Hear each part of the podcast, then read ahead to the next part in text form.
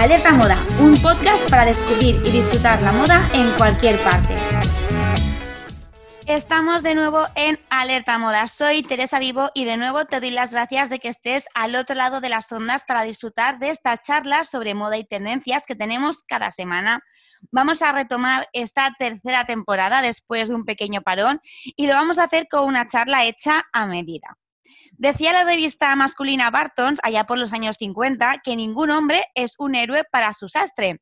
Hoy vamos a intentar que nos revele esos secretos que hacen de la sastrería un ritual Adrián Seligra, director creativo de la firma Seligra, una de las sastrerías de referencia a nivel mundial gracias a su abuelo, Víctor Seligra.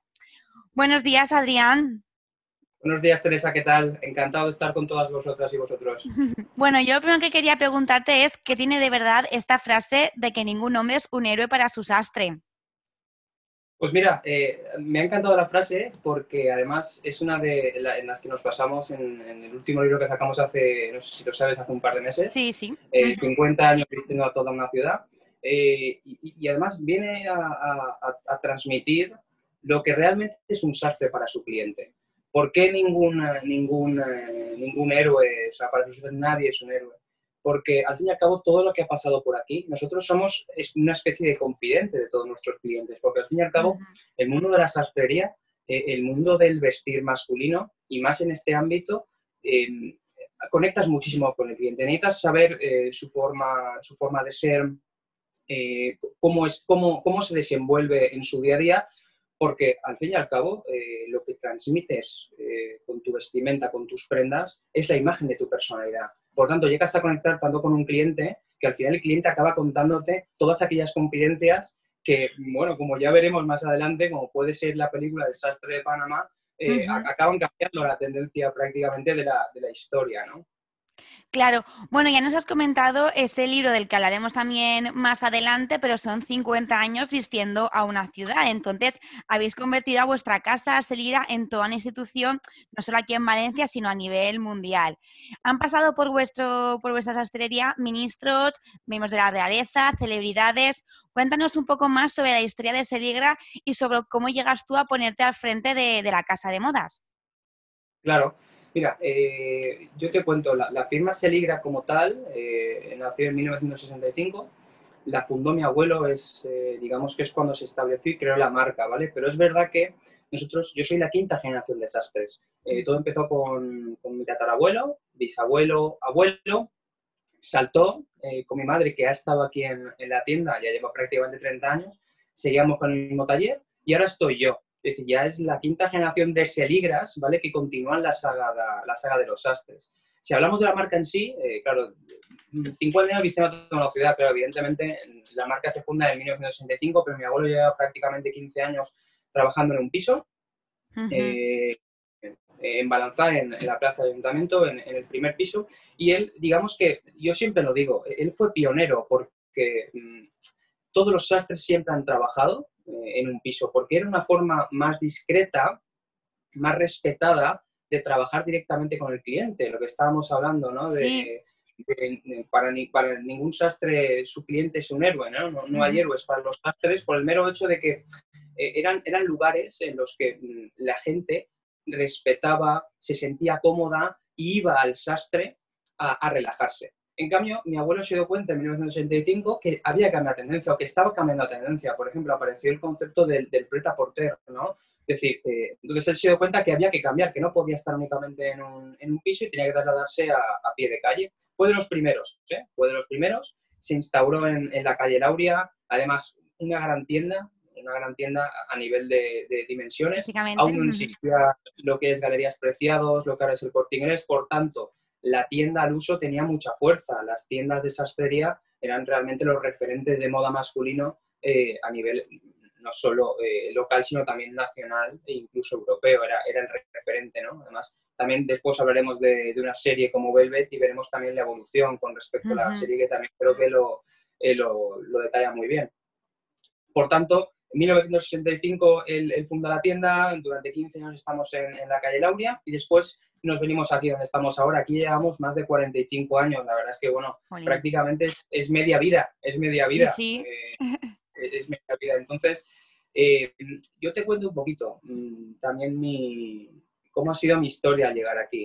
Eh, es extraño y, te explico, porque yo he vivido desde pequeño esto. Mis primeros recuerdos son eh, jugar debajo de los trajes, mi abuela me ponía encima de la mesa de cortar, yo muy bien pequeñito, además de, bien pequeñito, oye, me daban, me daban botones, ¿no? O sea, arreglalos por dimensiones, por colores, además me acuerdo que disfrutaba. Yo mis recuerdos son aquí porque, claro, mi madre trabajaba aquí en la tienda y me traía aquí todos los días. Es decir, prácticamente yo me he criado aquí, en este espacio en el que estoy ahora mismo, estamos haciendo la, la entrevista. Ha cambiado un poquito, también eh, hablaremos de ello, pero, pero me he criado aquí.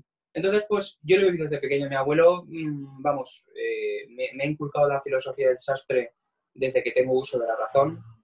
Y yo no me daba cuenta. Ahora, ahora, ahora te contaré el por qué. Porque él se encargó durante toda mi infancia y toda mi adolescencia de inculcarme esos, esos tips, esos consejos del vestir, del trabajo, de, su día a día, pero yo no era, yo, yo, no lo reflejaba en mi día a día. Y te voy a explicar por qué. Porque esto es como todo, ¿no? Cuando tú tienes algo, no lo valoras. A mí me gustaba mucho, yo sentía que, que, bueno, que esto formaba parte de mi vida, yo necesitaba ampliar miras, ampliar mundo, entonces yo, eh, mi abuelo me, repetía constantemente, Adrián, eh, y, no, y, vamos, no le faltaba razón, mm, la previsión del futuro es el sastre, por desgracia, porque no quedaban, no quedan, él ya era, él, yo de verdad, era, era un visionario y él ya cuando se estableció en la tienda eh, cambió dinámica de, tendencia de mercado y él me lo, él me lo decía, me decía, Adrián es la, es la del futuro porque no hay sastres, no hay sastres en, ya no quedan sastres, pero ni aquí, ni a nivel nacional, ni prácticamente quedan sastres en el mundo.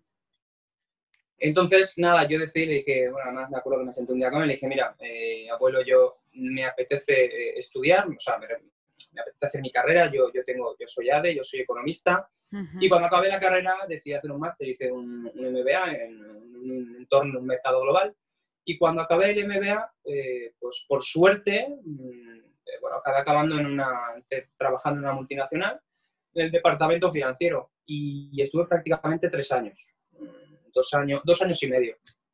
La verdad es que estaba muy bien, estaba muy contento, un trabajo en el que, pues bueno, pues yo, me sentía que, bien retribuido, pero a nivel moral y, con ganas, y además yo en ese momento era más joven y veía que tenía capacidad de, crecimiento, que creo que es muy importante. Pero llegó un día que para mí es, es el clave, en el que yo me di cuenta que no estaba haciendo lo que me gustaba. Es decir, algo en mí eh, chocaba con mi propia forma de ser. Y poco a poco iban pasando los días, yo le iba dando vueltas, le iba dando vueltas y, y, me di cuenta que lo que realmente me corría por las venas era estar aquí, era estar en la sastrería. Lo que yo necesitaba para ser feliz era volver a mi entorno, a lo que yo había visto, eh, a lo que yo había aprendido. Y nada, decidí Mm, como el que dice de golpe y porrazo, eh, dejármelo todo. Me vine aquí a la sastrería y, bueno, pues ya llevo prácticamente cuatro años y medio dedicado plenamente 100% a esto. Es verdad que la gente me pregunta, oye, pero ¿cómo has aprendido el oficio? Hombre, he aprendido el oficio porque llevo toda la vida en esto. Claro, lo, has crecido con el oficio. Claro, para mí, los años en los que yo estuve estudiando, y estuve trabajando, sobre todo trabajando, porque mientras que yo estaba estudiando, seguía trabajando aquí. Yo, yo venía por las tardes, yo venía en verano, yo venía los sábados, eh, era mi forma de vida, me refiero. Entonces yo no, lo veo como lo mismo, ¿no? Estás trabajando mientras que estás estudiando. Pero para mí fue el impasse de, tres años prácticamente en el que yo me puse a trabajar, en el que yo me di cuenta, eso me sirvió para darme cuenta mm, donde realmente soy feliz y donde realmente puedo desarrollar mi faceta y lo que me gusta, que creo que es fundamental para transmitir eso a nuestro cliente y nuestra forma de ser. Qué guay, qué, qué, bonito eso que cuentas, Adrián. Y justamente has dicho algo que, es verdad, decías que tu abuelo era un visionario porque la sastrería era el oficio del futuro, ¿no? Y es verdad que no quedan sastres y lo podemos, lo hemos comprobado, por ejemplo, aquí en, en Valencia, donde en los últimos años hemos visto cómo han desaparecido sastrerías y negocios dedicados a la confección, negocios que eran referentes, negocios que eran muy, que tenían mucho peso dentro de la sociedad valenciana. ¿Crees que esa pérdida de la sastrería y de la confección a medida viene porque realmente el oficio está perdiendo su fuella y no hay gente que se quiera dedicar? ¿O crees que también tiene peso el cambio en las tendencias de consumo, que la gente a lo mejor en vez de acudir a un sastre para, para comprar un traje, prefiere ir a una tienda low cost o a unos grandes almacenes. Sí, sí, a ver. Eh, yo, creo que es un poquito todo lo que has dicho. Mira, vamos a empezar, si quieres, analizando desde el principio. Y, esto para mí es de base. Yo lo hablo con, con muchos sastres y, con los oficiales que tenemos ahora. Muchos de ellos son, son mayores, llevan toda la vida cosiendo. Eso es una maravilla verlos coser porque llevan ya más de 40 años y ver cómo, cómo, cómo, trabajan cada puntada es, vamos, es una obra de arte, ¿no? Entonces, eh, vamos a empezar por la base y es, mm, la sastrería en sí eh, tenía un problema. Tenía un problema en el que eh, el, el, sastre se sentía muy intrusista. ¿Qué significa? Muy era, para ellos era un negocio muy intrusivo, es decir, la gente, los sastres, los maestros sastres, en un principio, no querían enseñar su técnica. ¿Por qué? Eh, porque mm, había mucha competencia en el sector. En los años 40, 50, la sastrería era pleno auge eh, mi, abuelo siempre me lo decía, me decía, no, pero si es que eh, como, como pasaba antes con las carreteras y pescaderías que también están desapareciendo, que prácticamente tenías una, dos o tres en cada barrio, en cada, en cada calle. Pues lo mismo pasaba con las sastrerías. Las sastrerías hace 60, 70 años habían incluso dos y tres por calle, es decir, era, bueno, pues era la tendencia porque cada, las personas se vestían únicamente de sastre. Entonces, ¿qué pasa? Al haber tanta competencia, se generó dentro del propio oficio una desconfianza de las personas que trabajaban alrededor del maestro sastre. ¿Esto que hacía? Que fuera muy complicado aprender de la persona, es decir, del maestro, porque el maestro no quería enseñar. La gran mayoría no quería enseñar porque no, porque la diferencia con la tienda o la sastrería de al lado eran tus líneas, tu forma de hacer. Por tanto, si te quitaban tu, como llamaremos ahora, el know-how, ¿vale? Es decir, si te quitaban ahora mismo el know-how, evidentemente tú perdías eh, tu diferencia con el resto de, de sastrerías. Con lo cual, para mí ya la base fue esa. Desde ahí ya fuimos creando una tendencia negativa de cara al aprendizaje de, esta, de, este sector. Después, por supuesto, tendencias de la moda, el just in time, ¿vale? Eh, Zara y su cambio de ciclo. Es decir, cuando entró Zara, eh, evidentemente cambió su filosofía y, y, por supuesto, cambió una sociedad. Eh, y por tanto, pues bueno, a nivel sociocultural y socioeconómico, eh, lo que es el sector de la moda ha cambiado muchísimo. Eso nos ha penalizado. Si hubiéramos tenido un sector muy fuerte, es decir, de la base que te estaba comentando antes, seguramente hubiéramos estado más unidos y hubiéramos podido trabajar en torno a otro tipo de medidas o crear eh, alguna barrera para que nuestro sector no se vea tan deteriorado, por lo cual creo que es un sumatorio de todo. ¿Vale?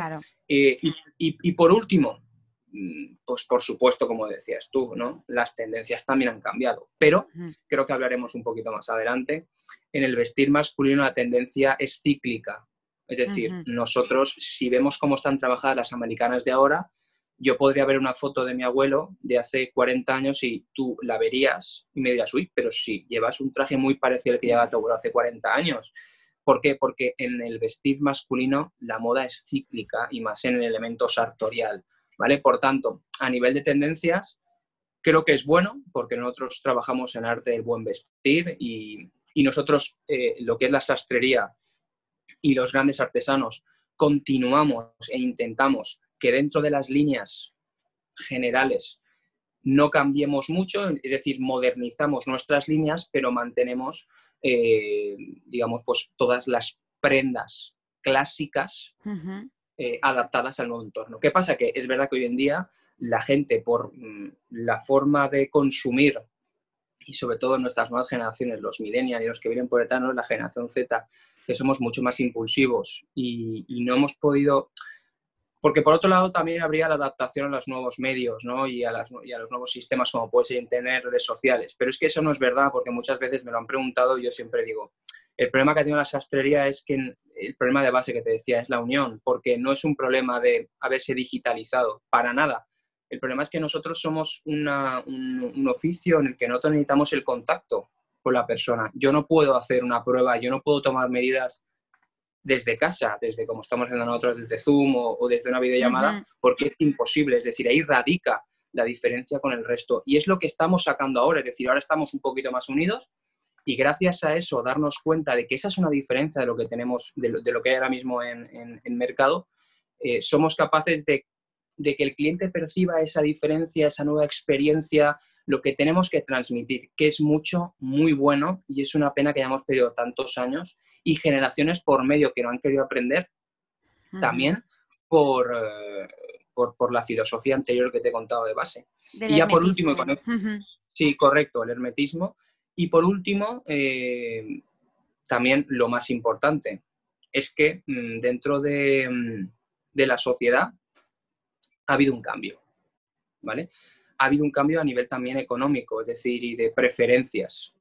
La gente, lo que nosotros hacemos es artesanía, eh, son muchas horas de trabajo y por lo tanto tiene un coste. Si, si nos hemos adaptado a mm, comprar una prenda, a comprar un elemento rápido, sencillo, en el que nos vamos a poner cinco o seis meses, evidentemente nuestro sector siempre se va a ver perjudicado porque nuestras prendas siempre radican o se diferencian en la calidad y en la experiencia. Claro, eso también, eh, eso es lo que no nos da tampoco los grandes almacenes, ¿no? Porque en vuestra página web habláis de, ese proceso como un verdadero ritual de creación de un traje a medida. ¿Por qué tiene tanta importancia el hecho de atender al proceso de creación de un traje como si fuese un ritual? Pues mira, eh, por dos motivos. En, primer lugar, eh, por la concepción en sí del traje y en segundo, por la experiencia de compra.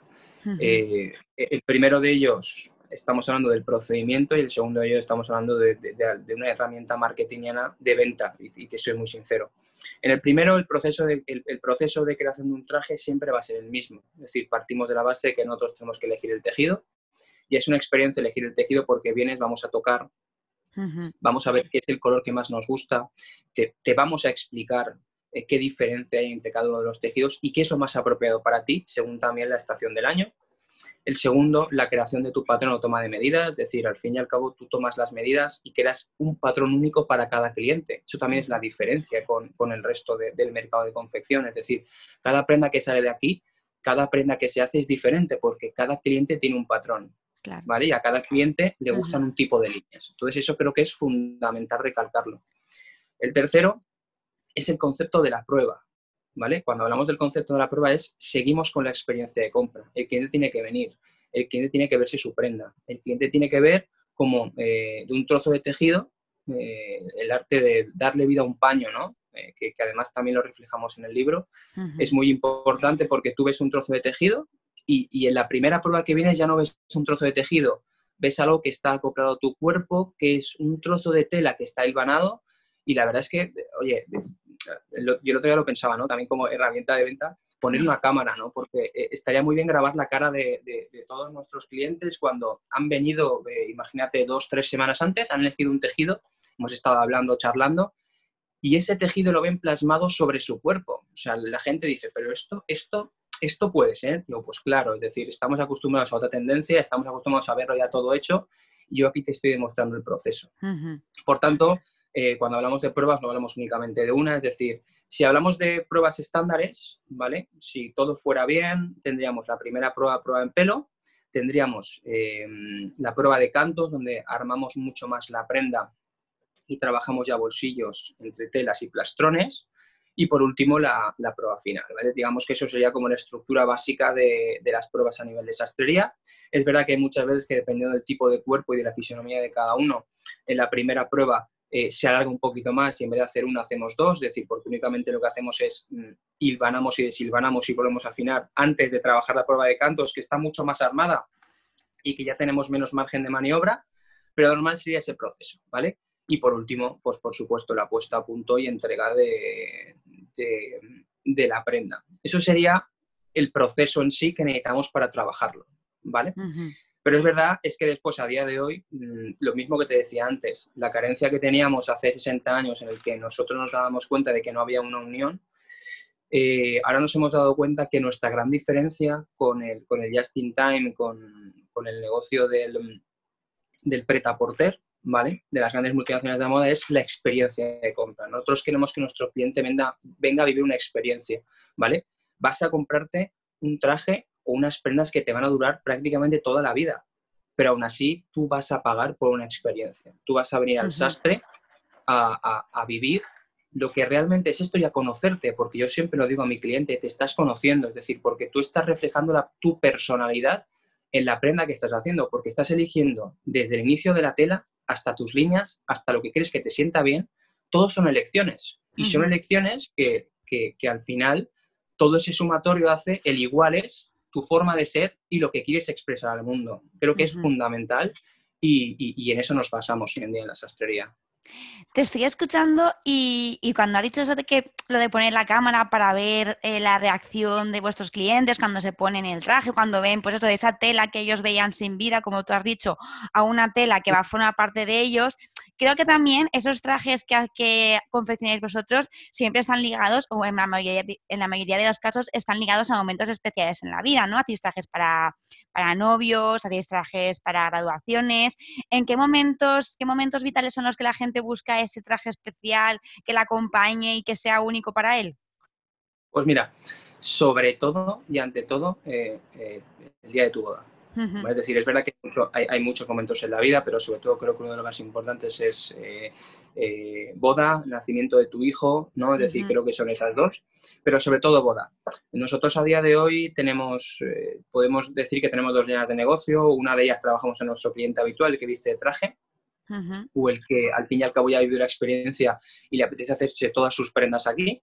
Y después tenemos la línea de ceremonia, una línea de ceremonia que hoy en día para el sector sastrería tira mucho. Es más, yo lo digo, es decir, y, sin pelos en la lengua y, vamos, eh, y con la boca bien, bien abierta, me refiero, porque eh, la ceremonia eh, está haciendo que la sastrería vuelva a ser conocida. Es decir, ¿por qué? Porque el elemento de un día especial es maravilloso y fundamental para darle también ese aspecto y esa relevancia a tu traje y tu prenda. Por tanto, si quieres darle relevancia al día más especial de tu vida, pues evidentemente tendrás que venir al sastre. ¿Por qué? Porque mm, queramos o no, estamos trabajando en unas prendas únicas y diferentes. Y lo que queremos ser es diferente a la hora de casarnos y darnos cuenta de que lo que estamos transmitiendo a todos nuestros invitados, a toda nuestra familia es, oye, mire, es el, mejor día de mi vida y por tanto llevo el mejor traje. Por tanto, eh, por supuesto, ceremonia, creo que es fundamental eh, el tema de las bodas. Y sobre todo también eh, trabajamos mucho, como hemos hablado, nacimiento de tu hijo, bautizos y eh, comuniones. Es verdad que, te cuento, ¿no? Dependiendo del tipo de prenda que se haga, en este caso el novio, hay muchas veces que el bautizo eh, va muy, es un corto periodo de tiempo, no, no suele haber mucho tiempo entre que te casas y, y, bueno, pues haces el bautizo de tu hijo. Por tanto, si te haces una prenda como un traje, sueles utilizarlo, es decir, el cliente suele utilizar el mismo, pero no en cambio en una comunión. En una comunión ya pasa mucho más tiempo y te apetece volver a regenerar. Entonces, digamos que sean un poquito esas, esas líneas. Y por supuesto, por supuesto, cualquier tipo de, evento. Tenemos muchos eventos de gala en el que trabajamos mucho smoking, tenemos frags, me refiero eh, que que, no únicamente es el aspecto de ceremonia, que al fin y al cabo es un porcentaje muy grande, pero eh, tenemos a mucho, a, mucho hombre que, le apetece y necesita un, atuendo especial para un evento en concreto que para él es muy importante en su vida, como puede ser un acontecimiento de una entrega de un premio, y por supuesto pues trabajamos el smoking, el frago o cualquier otro tipo de traje. Pues que el mundo del traje, yo cuando empecé a, investigar y empecé a documentarme para la entrevista, yo creo que nos da para, hoy te estamos conociendo, pero yo ya te invito a ver aquí a otro podcast para que nos hables de qué trajes elegí en, cada momento de tu vida y qué trajes hay, y es que a mí me encanta. Vamos, voy a adelantar un poquito una pregunta, porque ya que hemos hablado de los clientes y estamos ya en materia de algo más personal, eh, esto de, confeccionar a medida, de personalizar las prendas, hemos tenido varios eh, creadores que hacen ese tipo de prendas, a veces os encontráis con peticiones o con clientes que a lo mejor, pues bueno, tenéis que encarrilarlos por un sitio porque os han pedido cosas un poco extrañas. ¿Habéis estado, te has enfrentado alguna vez a este tipo de peticiones y de clientes? Sí, sí, sí. Además, no es raro, eh, me refiero, porque ten en cuenta que cada uno, yo siempre lo digo, como, como te comentabas, cada uno tiene su personalidad, ¿vale? Al tener su personalidad, al fin y al cabo, tú aquí lo que le estás dando rienda suelta a lo que tú sientes y llevas dentro. Entonces, ha habido veces que tengo clientes que me han pedido cosas eh, un poco estrambóticas eh, y les, hemos tenido que decir, bueno, vamos a ponernos en contexto, ¿no? Es decir, ¿a dónde vais? ¿Qué es lo que vais a hacer? ¿Y qué es lo que queréis? Y qué, sobre todo, ¿qué es lo que queréis transmitir? Entonces, pues los pones un poquito en vereda, ¿eh? Pero nunca quita que siempre den su toque de personalidad. Aún así, por ejemplo, también cuando me hablas de cosas, pues algo de, imposibles, ¿no? O, de cosas raras o extrañas, ¿no? Hace poco hicimos un, un, smoking, lo, subí creo que ayer a, a Instagram, diferente. Decir, a mí me encanta cuando entra un cliente y me dice, mira Adrián, quiero que me hagas esto. ¿Sabes por qué? Porque nos pone a prueba. Es decir, salimos de nuestra dinámica general del día a día, que ya te digo, que por suerte es una profesión en la que cada vez que tendrá un cliente, el producto que estás sirviendo es totalmente diferente, con lo cual, oye, cada día te levantas pensando qué cliente va a entrar por la puerta. Pero hay clientes que buscan cosas muy, muy, muy diferentes a las tendencias de mercado. Y, son cosas muy chulas, ¿eh? son cosas, hay veces que sí que es verdad que tú siempre intentas darle tu toque, ¿no? toque sartorial, tu, tu toque eh, continuista, ¿vale? Y moderno, pero, pero tu cliente te pide algo en concreto y, la cantidad de veces que me han entrado por la puerta, oye Adrián, mira, que han visto una foto de, o, se han hecho un collage ellos con, con alguna americana eh, diferente, extraña, que les apetece llevar en un día determinado. Y sí, sí, por supuesto, es nuestro día a día y ya te digo que para mí es un reto, o sea, y me encanta. Yo ayer lo comentaba con unos, con unos amigos, eh, cuando entró el chico este y se hizo el smoking tan diferente, yo, me sentía, decía, ostras, qué bien, ¿no? Qué guay el, poder transmitir al, público con nuestro trabajo que no solo hacemos un elemento continuista, sino que somos capaces de hacer cualquier tipo de cosa porque al fin y al cabo también somos creadores. Bueno, claro, es que al final la conversación nos lleva por unos sitios y por otros y ahí vamos a mezclarlo todo. Eh, para ponernos en orden, quiero que me hables primero de cómo confeccionaba tu abuelo y cómo confeccionáis ahora, si ha cambiado mucho ese proceso de creación, aparte de las tendencias, la manera de crear el traje, ¿ha habido algún, algún cambio tecnológico, algo que se está facilitando el, el proceso o sigue siendo todo 100% artesanal? Sí, mira, te cuento. Eh, sí, lo que pasa es que hemos aumentado en las líneas y en los trabajos. Sí que hemos evolucionado. Mi abuelo todo lo hacía artesanal. Seguimos manteniendo el taller, lo hacemos todo artesanal. Es más, eh, el cliente cuando viene aquí puede elegir la confección. Nosotros tenemos tres tipos de confecciones y una de ellas es la artesanal. Y evidentemente se hace 100% como lo hacía mi abuelo. Exactamente igual. Ahí no hemos cambiado absolutamente nada. Sí que es verdad que en esa confección lo que hemos hecho es, hemos optimizado los tiempos. ¿Qué significa esto? Antes mi abuelo eh, lo que hacía era cortaba, cortaba mucho en Sánchez, me refiero, él veía un, a un cuerpo, tomaba las medidas a grosso modo y mm, le colocaba un trozo de tela encima del, del cliente, ¿no? Del cuerpo del cliente. Entonces, a partir de ahí afinaba. Ellos trabajaban, él trabajaba mucho más eh, la prenda encima del cuerpo del cliente. Un poco como el modelaje, ¿no? Correcto, exacto, eso es, es decir, lo colocábamos encima y a partir de colocarlo encima le dábamos forma, ¿no? Ahora es al revés.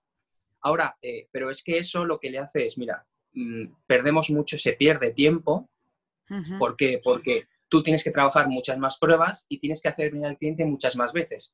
Hoy en día, en la sociedad tan frenética, ¿no? Y en el ritmo tan, tan, tan, fuerte y tan duro que llevamos, es imposible que al cliente le digas, oye, vente siete veces, ¿no? Por ejemplo, la sastrería, porque al final la sexta vez igual el cliente dice, oye, la experiencia de compra es muy bonita, pero oye, yo también necesito, eh, tengo que trabajar y necesito mi tiempo, ¿no?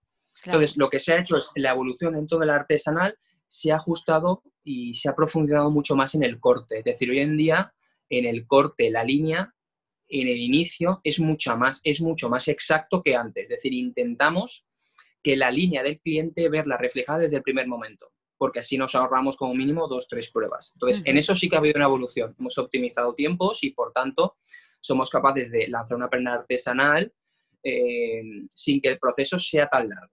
¿vale? Es decir, hay que acortarlo porque también, evidentemente, lo que estábamos hablando antes, tenemos que acoplarnos a los nuevos tiempos. Eso es así.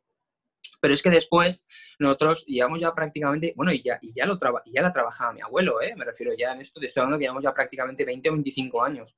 Dentro de la sastrería, eh, está las, nosotros llamamos la sastrería de taller, lo hacemos todo prácticamente con máquina de coser. Es decir, los, los primeros pasos que hemos hablado antes son exactamente los mismos, selección de tejidos, toma de medidas y el patronaje individual para, para cada uno de los clientes, pero en la confección, en vez de ser artesanal, es todo con máquina de coser. Por tanto, también es, es otra de las confecciones que somos capaces de sacar al mercado en el que es sastrería, porque las líneas son exactamente iguales que la artesanal, pero la gran diferencia es que está hecho prácticamente todo con máquina de coser. Esto que nos ha hecho que seamos más competitivos a nivel de precios en el mercado.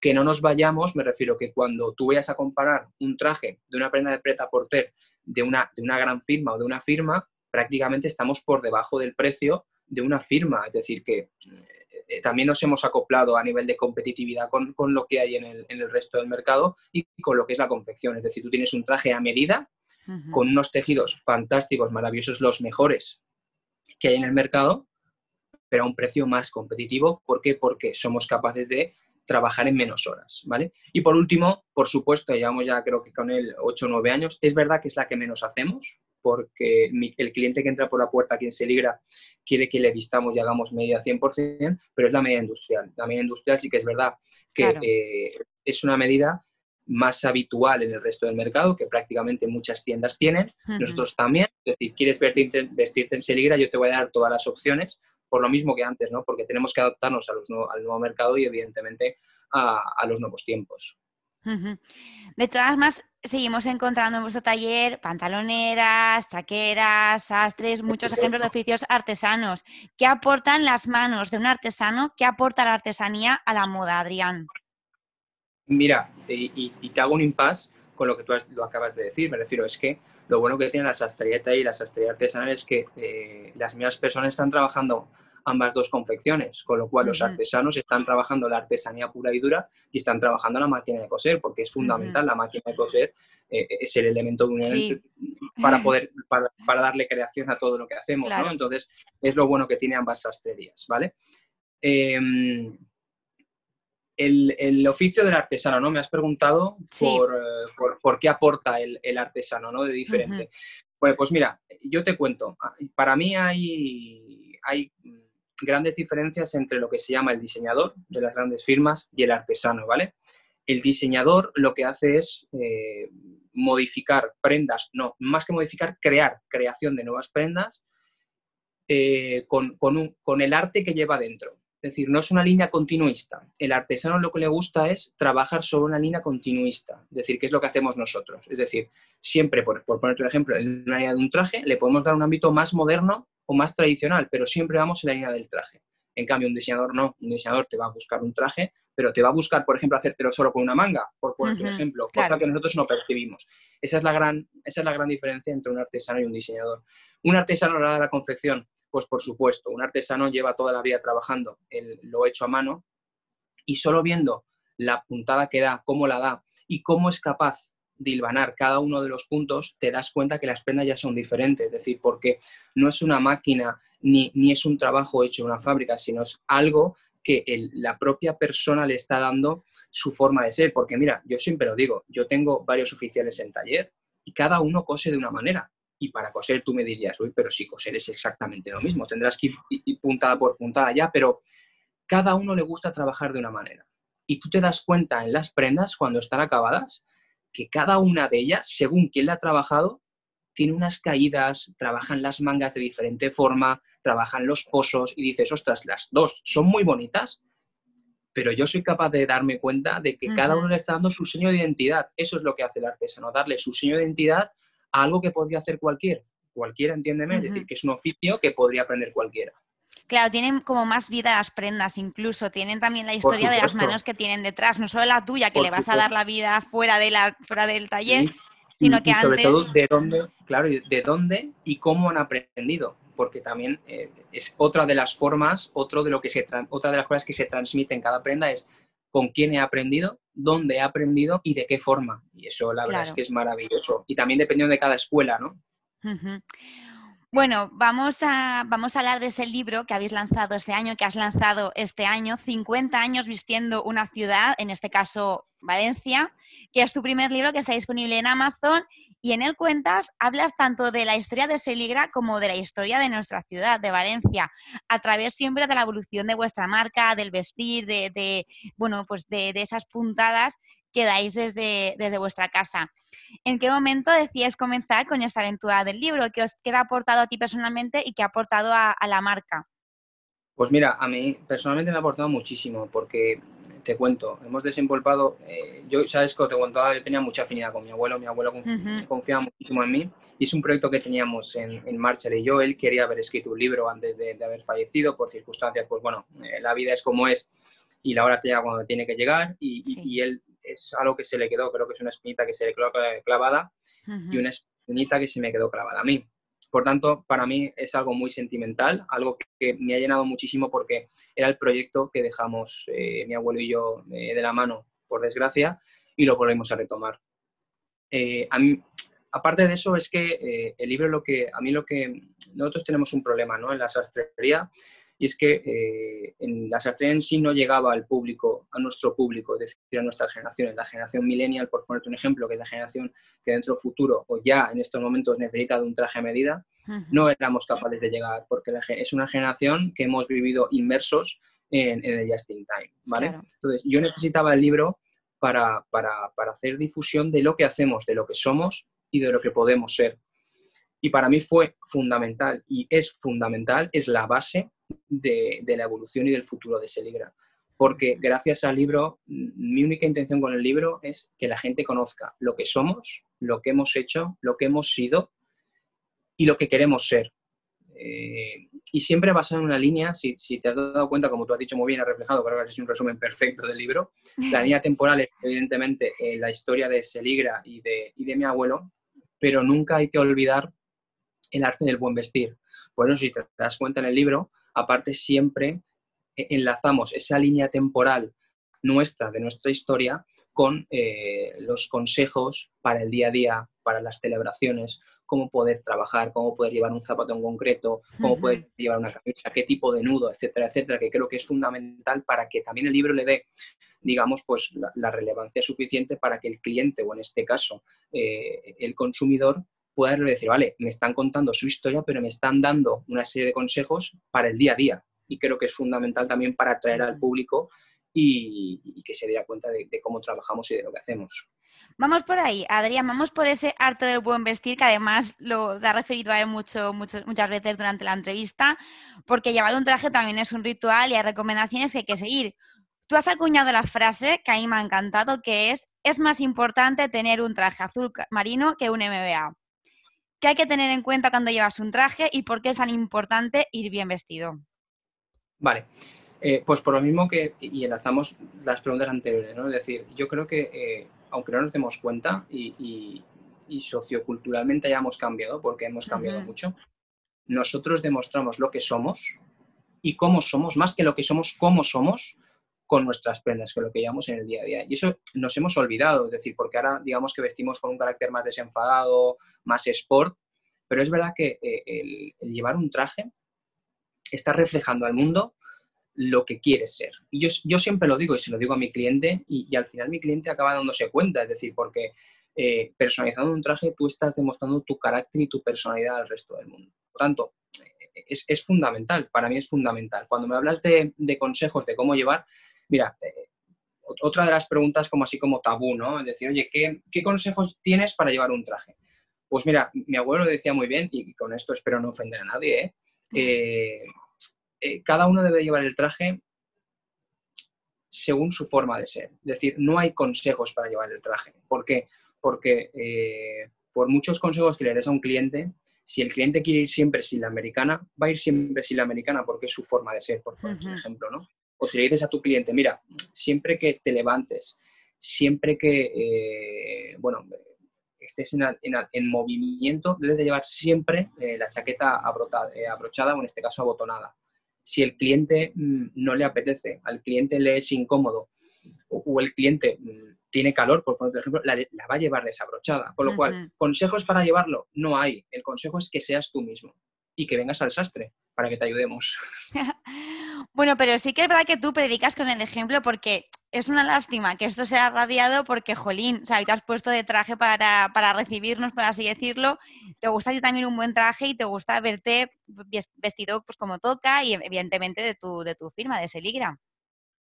A ver, eh, a ver, aparte de que nos íbamos a ver, que por supuesto, pero claro, e, e, evidentemente yo, eh, mi trabajo el día a día es con traje, es decir, yo me siento muy cómodo traje Además, mira, yo, yo lo he hablado muchas veces con, clientes míos que llevan traje eh, habitualmente y después tienen temporadas al año que, en sus despachos o en sus trabajos pues, deciden ir informales, dejan ir un poquito más informal. Pues todos me dicen que es el peor momento, porque cuando vas de traje tienes los trajes colocados ¿no? en el perchero, tienes tus camisas y tus corbatas y es muy fácil levantarte por la mañana, elegir un traje, elegir una corbata y elegir una camisa. En cambio, es más complicado levantarte por la mañana, qué pantalón me pongo, qué camisa, qué cuadre, qué tal, qué no sé qué. Me refiero, es que al fin y al cabo, el traje para el día a día es una prenda que parece muy formal y como que decimos, ostras, es que es muy puesta, pero es muy cómoda. Es muy cómoda. Entonces yo, para mí, aparte es que el traje forma parte, evidentemente, de, mi personalidad, yo me he criado con él, yo no concibo el día a día sin, sin, traje. Bueno, miento, y, voy a ser, y, y en confianza, es verdad que en verano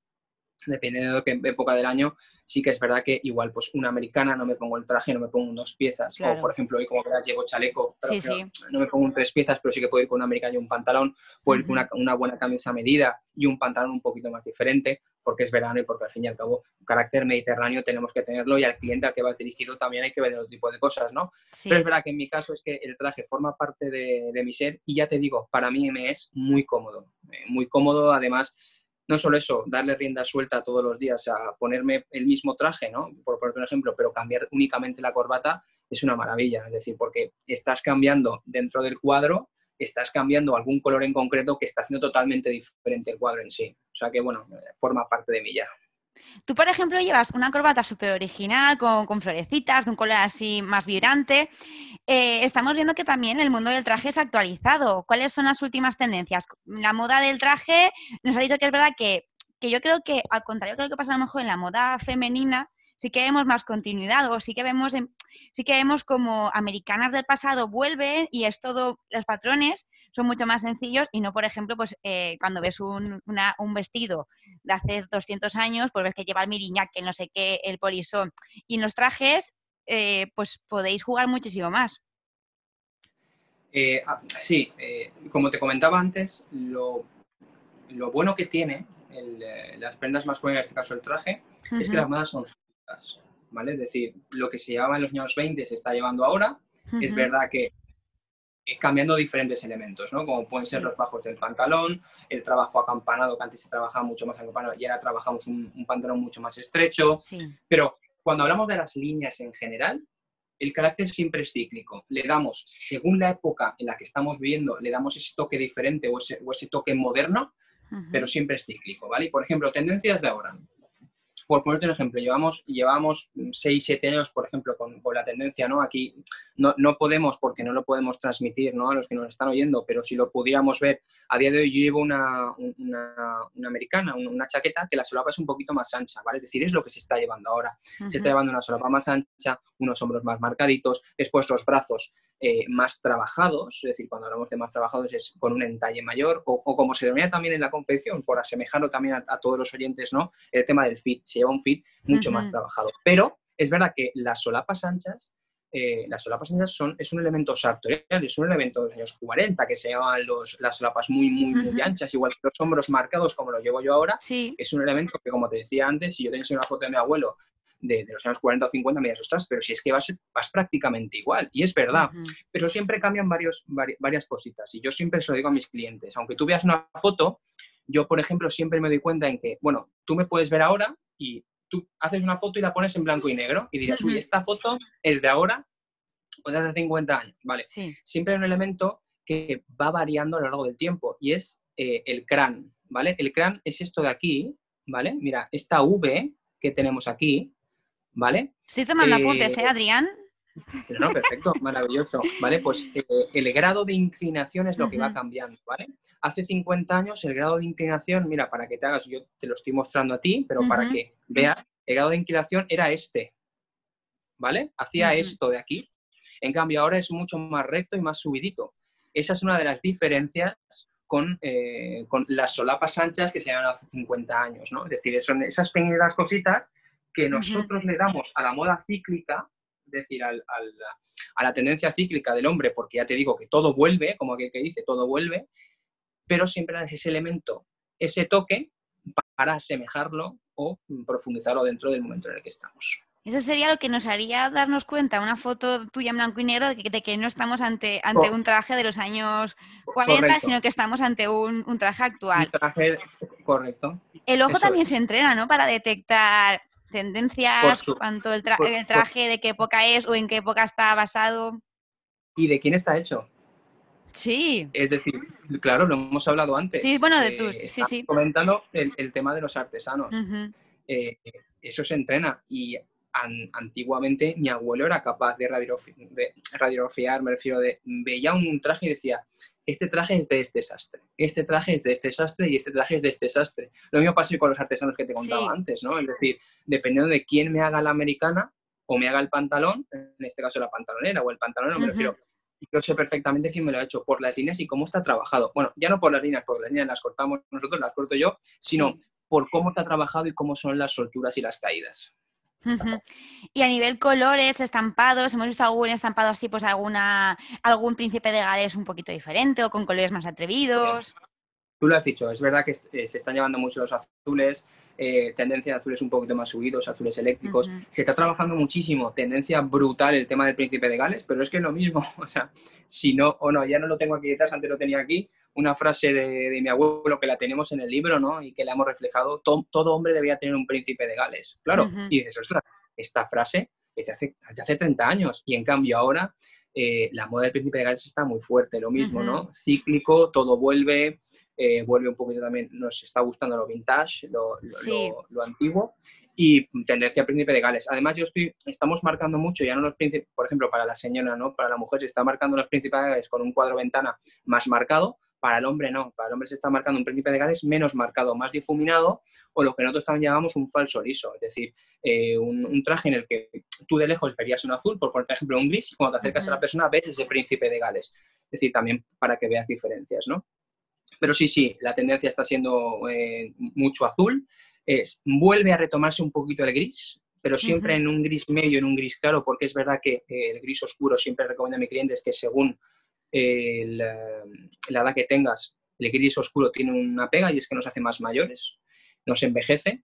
Por tanto, evidentemente al hombre un traje azul, como decías antes, ¿no? Es decir, antes un traje azul marino con me vea, porque el traje azul marino a cualquier hombre eh, Le sienta. sienta Es un, color, es, un, es un color muy favorecedor para nosotros. Pero es verdad que, hablando de azul marino, que es un clásico, es verdad que dentro del azul marino está el azul noche y el azul día, ¿no? O el azul navy. El azul noche es el que hemos dejado un poquito de lado porque es el más oscuro, el que diríamos, ¿no? Coloquialmente, no, es que si no lo ponemos al lado de un negro no sabemos, no sabemos, diferenciarlo.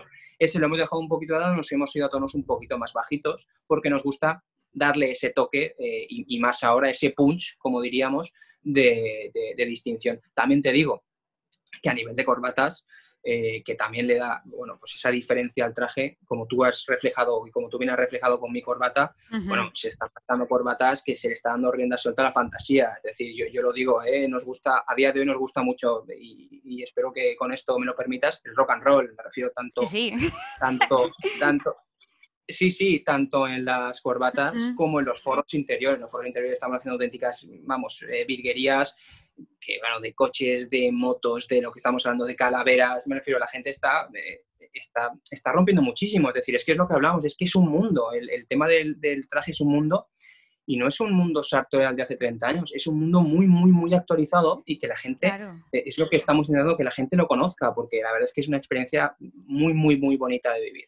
Claro, porque es verdad que el típico gesto, ¿no? De, de eh, apartarte la americana para meter la mano en el bolsillo, tal, que se vea el forro y que el forro también tenga ese elemento de fantasía o ese elemento un poco disruptor, llama la atención, queda, queda muy, queda, queda guay. Yo siempre, cuando hemos hablado del tema de rock and roll, del concepto de rock and roll, yo siempre le digo a mis clientes cuando vamos a elegir el forro, le digo, bueno, eh, ¿nos vamos a lo clásico o le damos un toque de rock and roll, no? Y, y yo se ríe porque es verdad que cuando lo dice, hombre, pues sí que es verdad que es un toque rock and roll, es decir, que son, son, son cosas potentes y como he dicho antes, pues le da rienda suelta a la fantasía de cada uno. Bueno, tu decía que todos los hombres deberían tener un príncipe de, Gales. Tú no te vas a al estampado, sino que dices que todos los hombres deberían hacerse un traje a medida. O, o, bueno, todos los hombres, o yo creo que todo el mundo, ¿no? En general. Hombres y mujeres tener una pieza a medida ¿Qué nos aporta? ¿Qué, sentimos cuando llevamos una pieza que está hecha para nosotros con nuestras medidas y que nos queda como un guante? Pues mira, en primer lugar, eh, el tema de hombre y mujer, me refiero, cada vez tenemos más señoras y más mujeres que se hacen trajes de chaqueta, son maravillosos y fantásticos, para la, además son súper favorecedores, es decir, ya, ya no hay diferencias, me refiero a eso de las sastrerías para el hombre, no, no, es verdad. No es verdad, ¿no? Es como la sastrería para el hombre al sastre y la modista para la, para la mujer. No, no es verdad, nosotros estamos, tenemos muchas clientas que trabajen, que, que, visten, que les gusta mucho vestir con el típico traje de chaqueta y, la verdad es que es, un elemento súper femenino y, y, muy bonito, muy estilizado, ¿vale? Muy estilizado. Por otro lado, cuando hablamos, me estabas comentando el tema de eh, la experiencia de venir a hacerse, todo hombre debe tener un, al menos un traje a medida, ¿no? Por varias cosas. En primer lugar, por la experiencia. La experiencia, como te comentaba antes, es fundamental porque te conoces a ti mismo.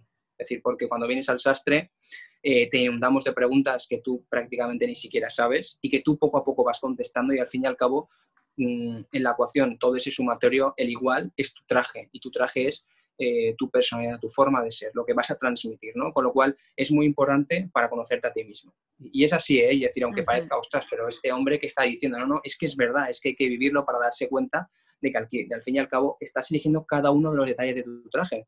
Todo, absolutamente todo. Además, es lo que te decía antes, yo soy capaz de conocer a un cliente de cómo es su personalidad solo por lo que me está eligiendo. Es decir, yo sé cómo, cómo va a salir por la puerta o cómo es él por, cómo es, ¿no? Si es más atrevido, si es más introvertido, si le gusta, me refiero, si le gusta transmitir otro tipo de cosas y, se nota enseguida, ¿no? Por tanto, en primer lugar, lo recomiendo para conocerse a sí mismo, por la experiencia de compra que va a vivir, eh, que va unida al conocerse a sí mismo, y tercero, porque llevar un traje a medida, por supuesto, es algo que llevas hecho para ti, y que vas a notar esa comodidad en las prendas eh, que, nunca vas a transmitir en, la confección. ¿Por qué? Porque la confección es un patronaje que está hecho para todo el mundo igual, está hecho en serie y por tanto cada uno tiene su cuerpo, cada, cada uno somos diferentes y para transmitir y para ser cómodos y para estar cómodos con una prenda tiene que estar hecha a medida porque cada uno tiene unas dimensiones y unas longitudes. Por tanto, toda prenda a medida, por supuesto, va a ser mucho más cómodo. Es decir, mis clientes, ¿no? Cuando, cuando salen, ostras, se ponen la americana y acaban, me dicen, ostras, es que esto es muy cómodo, Adrián.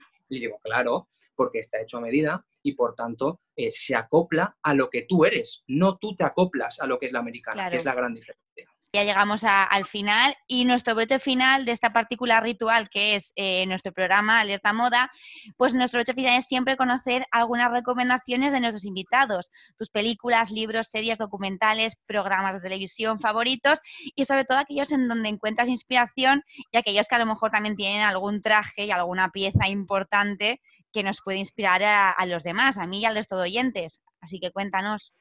Bueno, pues Sí, claro, pues mira, si quieres vamos a empezar. voy a decir alguna, alguna película, alguna serie, algún libro, todo eh, basado en lo, que, en lo que hacemos o lo que tú has dicho, en lo que, o lo que transmite, ¿vale? En primer lugar, tanto novela como película, que lo podemos, lo podemos asemejar porque evidentemente es una película basada en la novela, El sastre de Panamá creo que, es fundamental por todo lo que hemos estado hablando para conocer, como tú has dicho, ¿no? el, tema del héroe para su sastre, pues se ve reflejado en el sastre de Panamá. Es decir, es claramente eso que realmente eh, traslada lo que es un sastre para su cliente. Con lo cual, tanto la novela, que podemos meterlo tanto de libro, como en películas, ¿vale? Después, a ver, tres películas que creo que todo el mundo tiene, tiene ahora mismo en su mente sería El Lobo de Wall Street, ¿vale? Eh, en su típica Leonardo DiCaprio su imagen más famosa, ¿no? Alentando a sus vendedores, llevaba un traje cruzado diplomático de, de, escabal, del tejido escabal, del Heroic, que lo tenemos aquí en tienda. Me refiero a que mucha gente, hay gente que nos ha pedido, que creo que es también reflejarlo porque lo tenemos en tienda,